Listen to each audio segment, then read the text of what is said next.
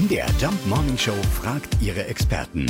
Fakt oder Fake? Ja, was ist dran an dieser Studie? Ist der Mittwoch wirklich der schlimmste Tag der Woche? Psychologe Dr. Dirk Baumeier kennt die Antwort. Ja, das legt zumindest eine Studie zweier Mathematiker von der Universität Vermont nahe, die vier Jahre lang mehrere Millionen Blogs und Twitter-Nachrichten auf einen Anfangssatz wie Ich fühle mich heute schlecht abgeklopft haben.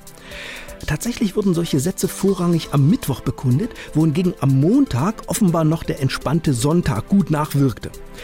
Als Psychologe halte ich es aber der Betrachtung wert, dass das Leben immer das ist, was unsere Gedanken daraus machen.